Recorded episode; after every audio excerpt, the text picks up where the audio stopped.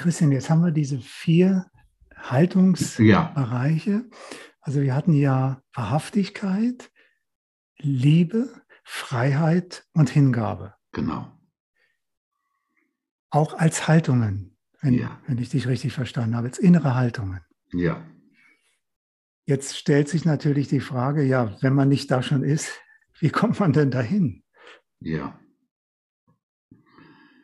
So, und da gibt es eine weitere Schwerpunktveränderung, an der ich gerade gegenwärtig ähm, arbeite, wenn man so will. Nämlich, es gibt Leute, die machen die Bewusstheitsübung und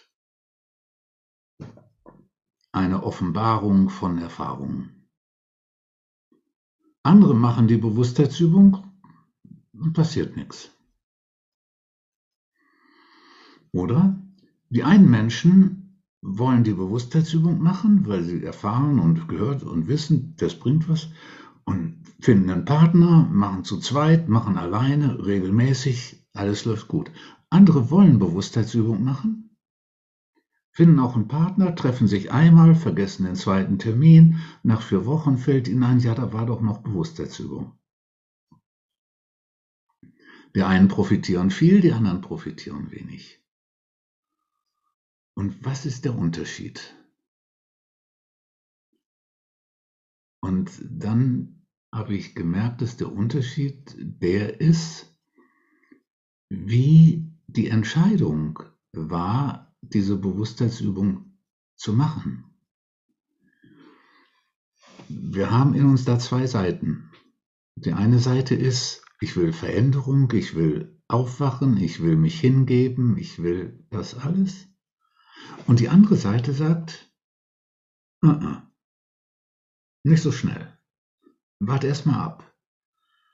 Bisher bist du sicher durchs Leben gekommen, das Unbekannte macht Angst. Lieber nicht.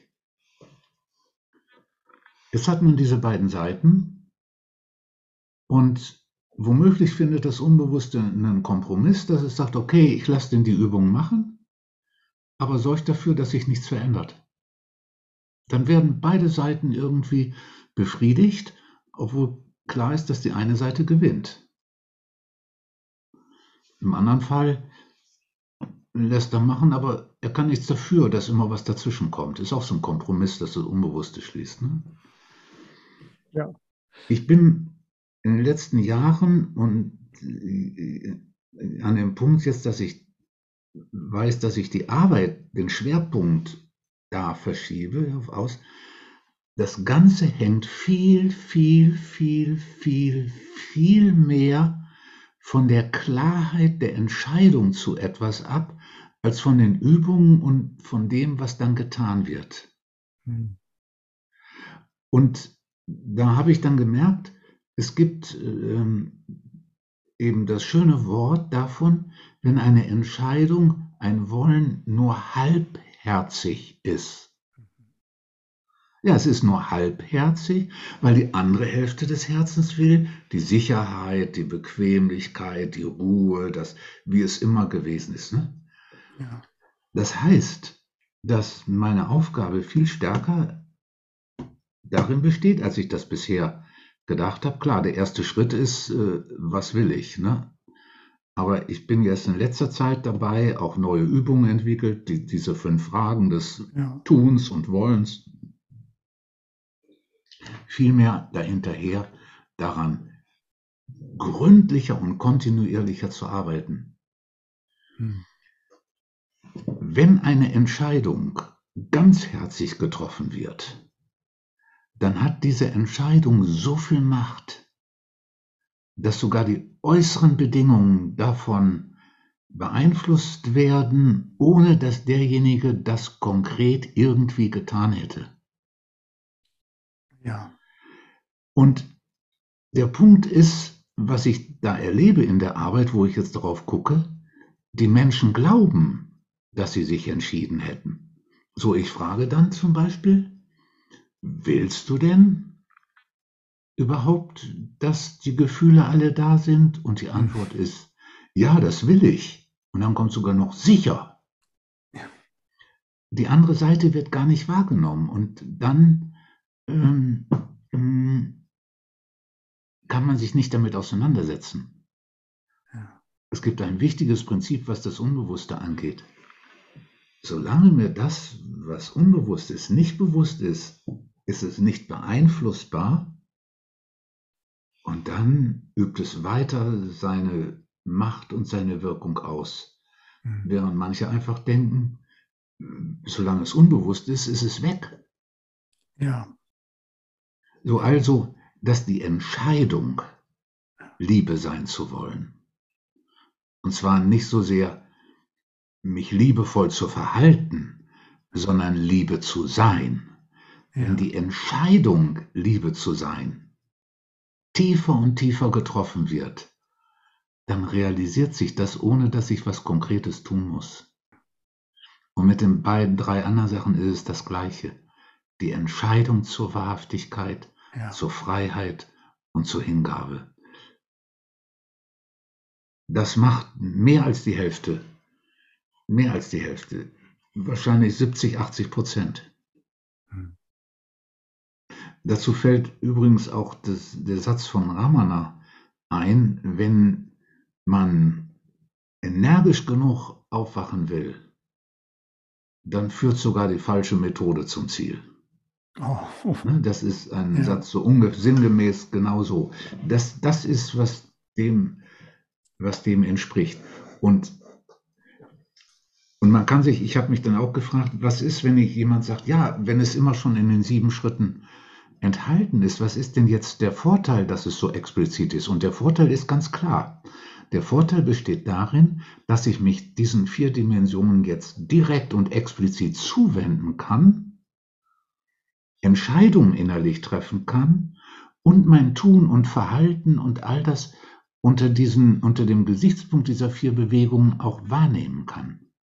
Ja, ja, ich kann sehen, was passiert oder wie ich mich verhalte. Und, äh, und dieses Beispiel, allein das, wenn ich, sagen wir mal, jetzt seit fünf Jahren diese Übung mache und es passiert nichts, äh, dann weiß ich, dann richte ich jetzt die Aufmerksamkeit nach innen und sage nicht, die Übung ist verkehrt oder die Umstände sind, sind äh, genau, falsch, sondern genau, genau, ich frage genau. zumindest mal nach meiner, ob ich hm. wirklich die Entscheidung auch, auch wie ja. du sagst, was willst du und was willst du wirklich? Ja. Da, da ist ja ein ja. Riesenunterschied. Ja. Offenbar. Ja, ja. Und, und, und da kommt dann im letzten Schritt, kann man sich Gedanken drüber machen, gibt es auch Übungen, die hilfreich sind. Eine Meditation in Bezug auf die Liebe habe ich mal entwickelt, die manche sehr, sehr wirkungsvoll finden. Das geht so, dass man zurückdenkt an den Tag oder die letzten drei, vier, fünf, sieben Tage und ein Ereignis findet, mit dem man auch im Nachhinein nicht wirklich glücklich war. Ein Gespräch, eine Begegnung mit einem Menschen, wo man unglücklich auseinandergegangen ist. Ein Tun mit mir selbst, worüber ich unglücklich äh, war. Ähm, und, und, und.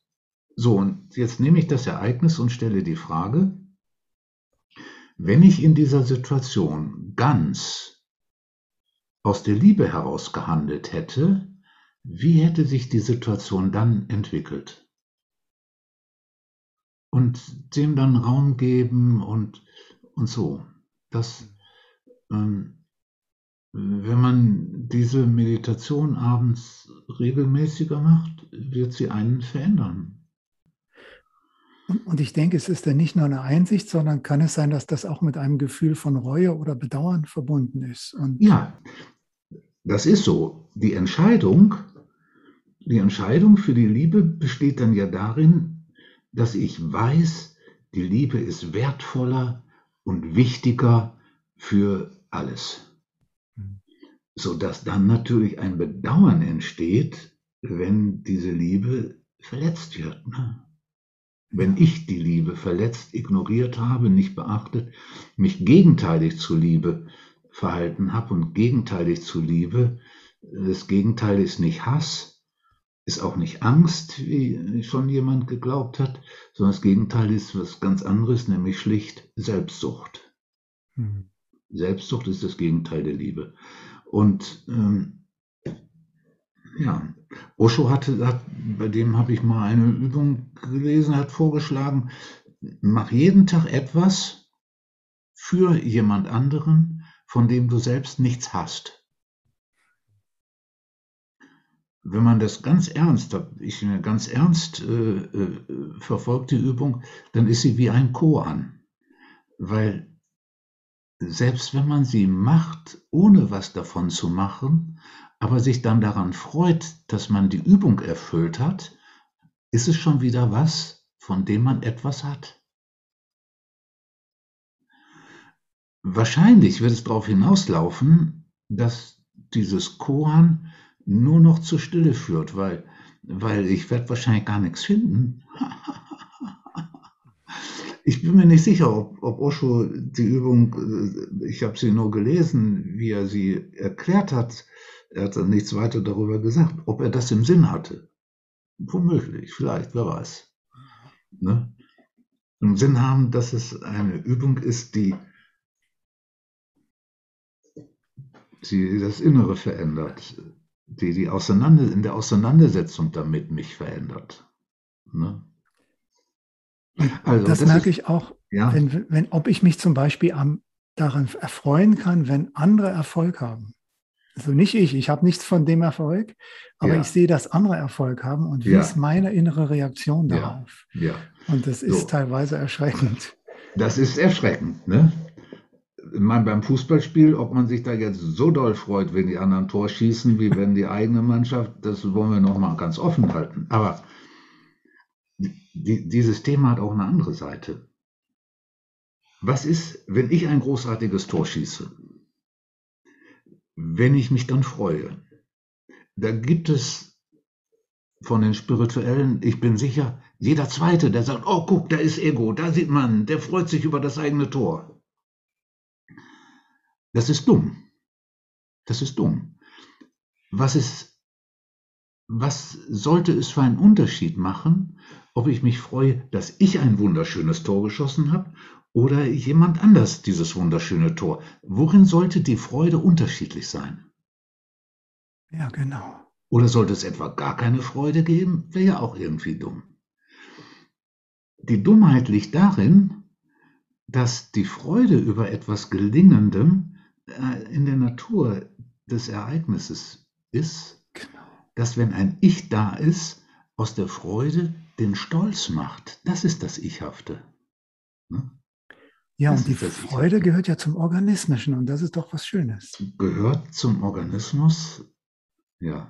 Ja, ja. Und, und, und das sind auch zu verbieten durch zu viel Strenge, ist, ist auch nicht, ja, das ist unmenschlich.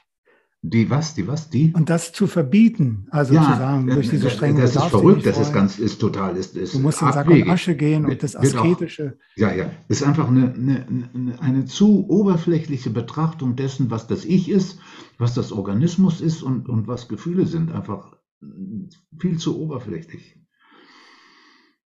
Also so sind die vier Dimensionen und nochmal die innere Entscheidung, ich stelle wirklich in der Arbeit, bin angefangen, ähm, diesen Prozess der Entscheidungsfindung, da gibt es äh, richtig direkt anzugehen und viel mehr damit zu arbeiten, als mit dem, was aus der Entscheidung resultiert. Wenn jemand zum Beispiel fragt, ja, was soll ich da machen, wenn ich in der Situation ist, dann kommt womöglich von mir zuerst die Frage, willst du überhaupt was machen? Ne? Und dann kommt die Antwort, ja sicher will ich was machen. Und dann stelle ich die Frage, ja was sagt denn die andere Seite? Ja, und dann plötzlich zeigt sich die andere Seite. Die sagt, nee, ich will gar nichts machen, ich will auf dem Sofa sitzen. Ne? Dass überhaupt die andere Seite so zu Wort kommen kann. Also, dass ich jetzt in der ganzen Arbeit viel mehr ähm, und wahrscheinlich auch Übungen, weitere Übungen entwickeln werde dazu, diese eine Übung, äh, die hat mich fasziniert, seit ich die jetzt seit ein paar Monaten den Menschen mache, weil ich selten eine so wirkungsvolle Übung entwickelt habe und selten eine Übung ist, gegen die so viel Widerstand existiert, überhaupt zu machen. Das sind fünf schlichte Fragen. Was fühle ich? Was möchte ich? Das, was ich möchte, hängt mit dem Fühlen zusammen. Und wenn ich nicht fühle, kann ich gar nicht rausfinden, was ich möchte. Und das, was ich möchte, wird jetzt wirklich angeschaut unter dem Gesichtspunkt, als wenn es gar keine Begrenzung gäbe. Als wenn ich jetzt machen könnte und keine äußeren Begrenzungen und zu Jesus, ich, ich möchte jetzt auf einer sonnigen Wiese liegen ne? und nichts tun. Weil im nächsten Schritt wird dann gefragt, was ist zu tun? Also was ist der äußere Rahmen? Was ist vielleicht eine Aufgabe? Wir machen jetzt das Interview. Und dann kommt die Frage, was will ich? Und dieses Was will ich ist eine Entscheidung. Und basiert auf dem Möchte, basiert auf dem, was gegeben ist und basiert auf den höheren Werten und anderen Zielen, die auch noch da sind. Und dann gibt es noch die fünfte Frage, werde ich das auch tun, was ich eben entschieden habe zu tun? Und das schließt so ein, dass man manch einer sich schon oft genug entschieden hat, einen Yogakurs zu machen und ist dann doch nicht dazu gekommen. Wo man dann also praktisch auch die Frage stellt, wie wichtig ist es mir? Wie ganzherzig ist die Entscheidung? Und dann die Frage, wie kann ich mich dann unterstützen und was kann mir helfen? Also der Gewinn ist, wenn man diese fünf Fragen regelmäßig macht als innere Meditation, dass man sich über das, was man möchte, was man will, die gegensätzlichen Seiten, über das, was man fühlt, dass man sich dessen viel schneller und leichter bewusst wird es erhöht sich etwas, was das schöne Wort hat, Selbstverfügbarkeit. Und da kommen wir jetzt auf das Thema, was dich gerade so bewegt. Ne? Weil Selbstverfügbarkeit bedeutet nicht, das gucken, ist ja kein Ich, ist ja niemand, der was tut. Hm. Das wäre die eine oberflächliche Antwort. Natürlich ist da niemand, der was tut. Aber trotzdem werden Häuser gebaut. Hm. Auch ohne Ich, weil die haben ja kein Ich, die haben ja nur eine Vorstellung. Ist ja, kein, ist ja nichts Wirkliches. Wie können da Häuser entstehen, hm. wenn da niemand ist, der Häuser baut? Und, und der Oze hat gesagt, der Meister tut nichts und dennoch bleibt nichts ungetan. Man will ja nicht denken, dass er damit meint, dass er gute Angestellte hat, die die Arbeit übernehmen, ne? sondern ja. er tut nichts und es bleibt nichts ungetan. Also wenn man diese Übung macht und warum der Widerstand ist, es ist frustrierend erst zu merken, oh, ich weiß gar nicht, was ich möchte. Oder zu entdecken, ich habe schon zehn Jahre gar nicht mehr darüber nachgedacht, was ich möchte. Es gab immer so viel, was ich tun musste, dass ich nie Raum dafür hatte. Und wenn ich die Frage jetzt stelle, mir fällt gar nicht ein, möchte ich eigentlich jetzt schwimmen gehen? Möchte ich auf den Mond fliegen? Möchte ich, möchte ich mit jemandem ins Bett gehen? Was möchte ich jetzt eigentlich? Oh Gott, da kommt dann diese, diese Sache, warum will ich das alles untersuchen? Ich will doch daran arbeiten, dass alle Intentionen und alles Wollen verschwindet. Ja, ist wieder diese, dieser Schildbürgerstreich zu denken, indem ich mir dessen nicht bewusst bin, ist es weg. Aber es ist nicht weg, weil wenn ich jetzt heute Abend oder heute den Tag da auf und drauf, draußen liegen und, und warme Sachen, Herbstspaziergang, äh, ist mir aber nicht bewusst. Dann habe ich jetzt wie gleich mein Seminar. Ja, und dann wird dieses Möchte dafür sorgen, dass ich unkonzentriert bin, dass ich irgendwie mich nicht richtig engagieren kann, nicht richtig da bin und zwar gerade, weil es mir nicht bewusst geworden ist. Wenn es mir bewusst wird, dann kann ich mich, also selbst verfügbar ist, dann kann ich sagen, ja, das ist jetzt ein echter Wunsch. Und das zeigt, dass ich das jetzt irgendwie, wann habe ich einen freien Tag? Wann kann ich das wirklich, wann kann ich das wirklich gut tun? Ne? dann stelle ich es, ah, auf Sonntag ist das Seminar zu Ende, dann nehme ich mir Zeit für den Spaziergang und achte darauf, dass mir nichts dazwischenkommt. Dann kann ich eine Entscheidung treffen und in diesem Entschiedensein, es dahin zu stellen, kann ich mich dann trotzdem jetzt völlig auf das Seminar einlassen. Es ist Selbstverfügbarkeit. Ja. Ne? Und diese Selbstverfügbarkeit, die kann sich erhöhen. Die kann wachsen. Ne? Da gibt es die verrückte Idee, das Ich muss erst wachsen und dann kann es losgelassen werden. Das ist ja nicht das Ich, was da wächst, mhm. sondern in der Selbstverfügbarkeit wachsen die psychischen Funktionen von Wahrnehmung, von Entscheidung, von, von, äh, äh, von Fühlen können, von dem diese psychischen Funktionen wachsen. Und die brauchen nach dem Aufwachen, wachsen die weiter, die brauchen nicht ja. aufzugeben werden. Aufgegeben werden wird die Ich-Vorstellung. Also genau, da. Kann viel mehr Klarheit im spirituellen Raum äh, äh, in der Diskussion entstehen, als da meistens anzutreffen ist. Ja. Und diese Selbstverfügbarkeit ist ja auch, äh, erhöht ja auch die Freiheit. Also man, in dem Moment kann man ja überhaupt erst ja auch eigenverantwortlich agieren. Vorher ist man ja eigentlich nur wird man ja nur regiert von eben diesen äh, Mustern und Strukturen genau. und verfestigten Haltungen. Es ist so, wenn man kein Ruder hat und die Segel in verschiedene Richtungen gehen und man wundert sich, dass man nur im Kreis segelt und ja, genau so, genau so und und auch das Zurücktreten, ne? Wie kann ich zurücktreten, wenn die ganzen unbewussten Wünsche da sind und unbewusst sind und ich sie gar nicht wirklich aufgelöst habe, nur denke, dass ich keine Wünsche habe. Ne? Ja. Und ein großer Fehler, der dann auch wirklich zur Heiterkeit anregt, ist, dass jemand sagt, ich wünsche gar nichts. Ich wünsche gar nichts. Ich bin mit allem zufrieden, so wie es ist. So, und wenn man dann ein Stück weitergeht, dann merkt man, und dann wird es auch offensichtlich, dass da ein heftiger Wunsch ist, von dem, was derjenige alles hat, dass er nichts verliert. Hm. Sein Wunsch ist, dass es alles so gut weiterläuft wie bis jetzt. Mit der Gesundheit, mit, mit dem Auto, mit, mit dem Geld, was monatlich kommt, dass alles so bleiben soll. Dass der Wunsch ist, dass sich da bloß ja nichts dran verändert. Ja. Aber sein bewusstes Denken war erstmal, oh, ich wünsche nichts, ich bin ganz wunschlos. Ne? Und hier kommen aber auch dann, wenn man so will, das Spirituelle und das Psychologische sehr zusammen, denn diese ganzen diese Strukturen und, und die Unbewusstheit, gut, die Tradition haben das auch, die Spirituellen, aber es ist doch auch eine sehr starke psychologische Erkenntnis und das, was ja. in den letzten 100 Jahren da erarbeitet wurde auch. Ich würde immer sagen, in den letzten zweieinhalbtausend. und, und noch ein bisschen länger. Also ich, ja, auch vom Psychologischen schon auch, ja. Auch, ja, ja, ja, ja. Ja, ja, vom Psychologischen schon auch. Ja. Äh, Ephagrios Pontikos, 300 so und so viel über die acht Leidenschaften. Hm.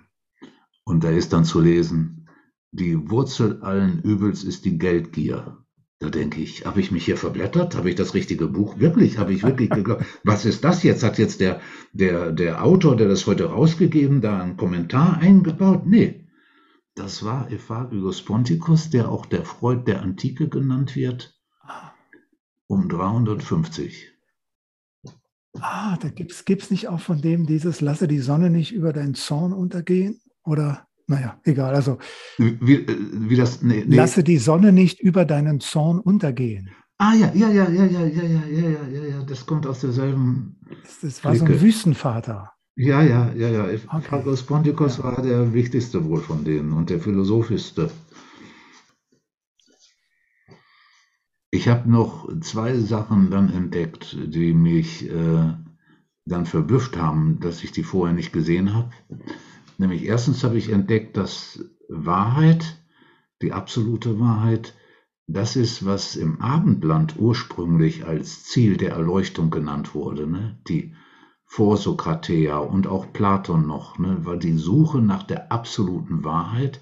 Da war Philosophie und Spiritualität identisch.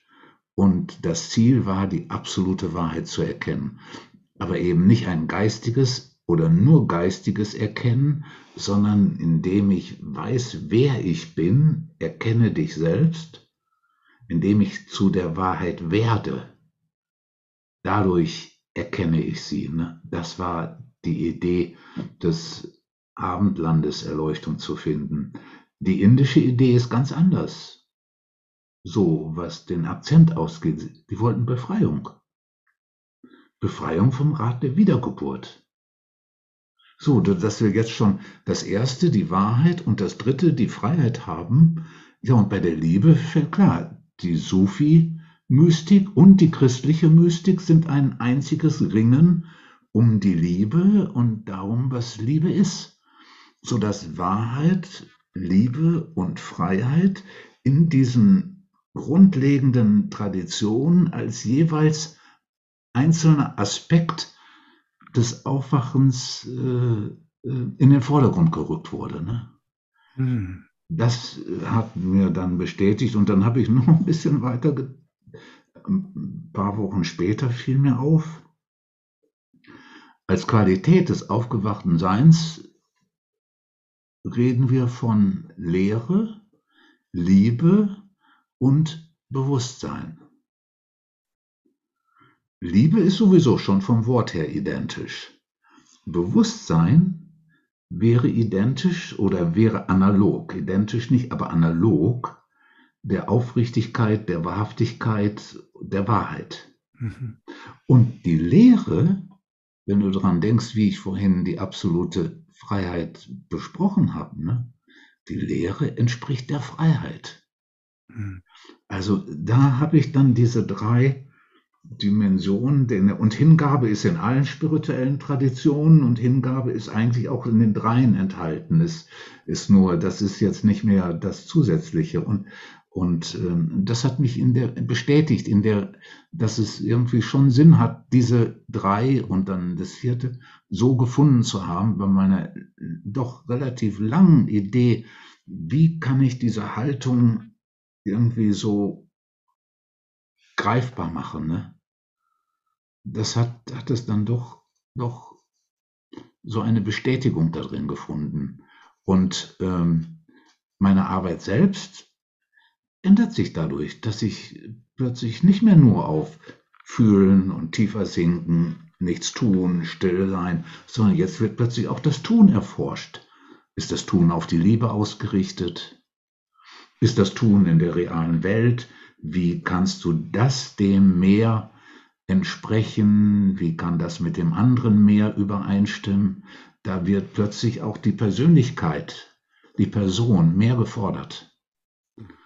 Ähm, bisher sind die Menschen so, dass sie sich darüber freuen und äh, verständlich ist auch, dass, oh, oh, das können Ansprüche sein, die mich dann womöglich überfordern. Ist auch eine, auch eine wahrnehmbare Reaktion, aber bisher, bisher äh, ist alle Erfahrung die, dass die Arbeit dadurch fruchtbarer und ähm, schöner auch wird.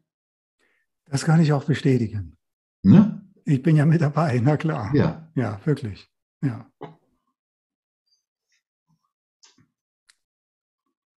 Christian, vielen Dank. Ich danke dir für dieses schöne Gespräch.